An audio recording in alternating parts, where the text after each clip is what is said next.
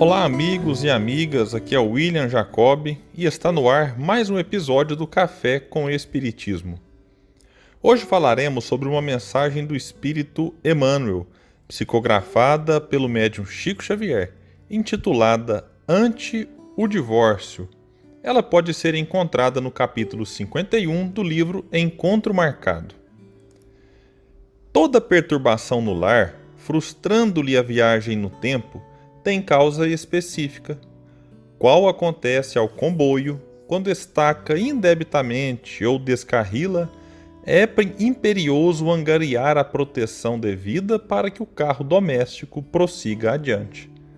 No transporte caseiro, aparentemente ancorado na estação do cotidiano, e dizemos aparentemente porque a máquina familiar está em movimento e transformação incessantes quase todos os acidentes se verificam pela evidência de falhas diminutas que, em se repetindo indefinidamente, estabelecem, por fim, o desastre espetacular.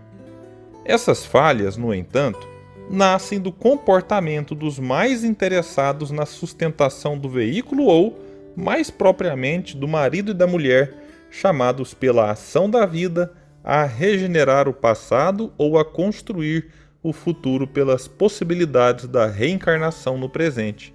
Falhas essas que se manifestam de pequeno desequilíbrio a pequeno desequilíbrio, até que se desencadeie o desequilíbrio maior. Nesse sentido, vemos cônjuges que transfiguram conforto em pletora de luxo e dinheiro, desfazendo o matrimônio em facilidades loucas, como se afoga uma planta por excesso de adubo. E observamos aqueles outros que o sufocam por abuso de sovinice. Notamos os que arrasam a união conjugal em festas sociais permanentes. E assinalamos os que a destroem por demasia de solidão. Encontramos os campeões da teimosia que acabam com a paz em família, manejando atitudes do contra-sistemático diante de tudo e de todos. E identificamos os que a exterminam pelo silêncio culposo à frente do mal. Faço uma breve pausa na mensagem do benfeitor para destacar como que ele cita coisas aparentemente simples, mas que podem desgastar a relação conjugal se não forem bem resolvidas. Eu não lerei toda a mensagem, mas destaco que Emmanuel, logo depois do ponto em que parei, chega a citar o excesso de limpeza no lar por parte de uns e de desleixo com a higiene doméstica por parte de outros. E isso é algo que acontece mesmo e pode abalar a relação, não nos primeiros dias de união, mas com o passar do tempo.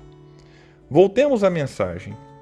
Equilíbrio e respeito mútuo são as bases do trabalho de quanto se propõe garantir a felicidade conjugal, de vez que, repitamos, o lar é semelhante ao comboio em que filhos, parentes, tutores e afeiçoados são passageiros.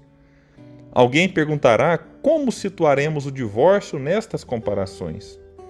Divorciar, a nosso ver, é deixar a locomotiva e seus anexos. Quem responde pela iniciativa da separação, de certo que larga todo esse instrumental de serviço à própria sorte e cada consciência é responsável por si. Não ignoramos que o trem caseiro corre nos trilhos da existência terrestre, com autorização e administração das leis orgânicas da providência divina. E sendo assim, o divórcio, expressando desistência ou abandono de compromisso, é decisão lastimável, conquanto às vezes necessária, com raízes na responsabilidade do esposo ou da esposa que, a rigor, no caso, exercem as funções de chefe e maquinista. Se falamos anteriormente que gestos simples e quase insignificantes para muitos podem minar a relação conjugal, Emmanuel destaca a necessidade do equilíbrio e respeito mútuo como sendo as bases da felicidade do casal.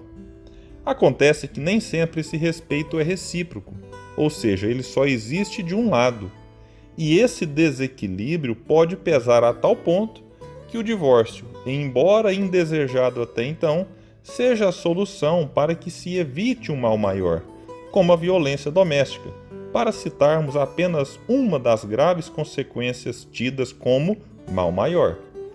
O Espiritismo não incentiva a separação e nem obriga casais que já tentaram de tudo a continuarem casados. A doutrina espírita lança luzes sobre o assunto para que aqueles que vivem crises no casamento façam uma reflexão pessoal, uma análise da consciência e, quem sabe assim, consigam achar um caminho para que a crise de hoje seja transformada não em divórcio, mas em reconciliação e fortalecimento da relação conjugal.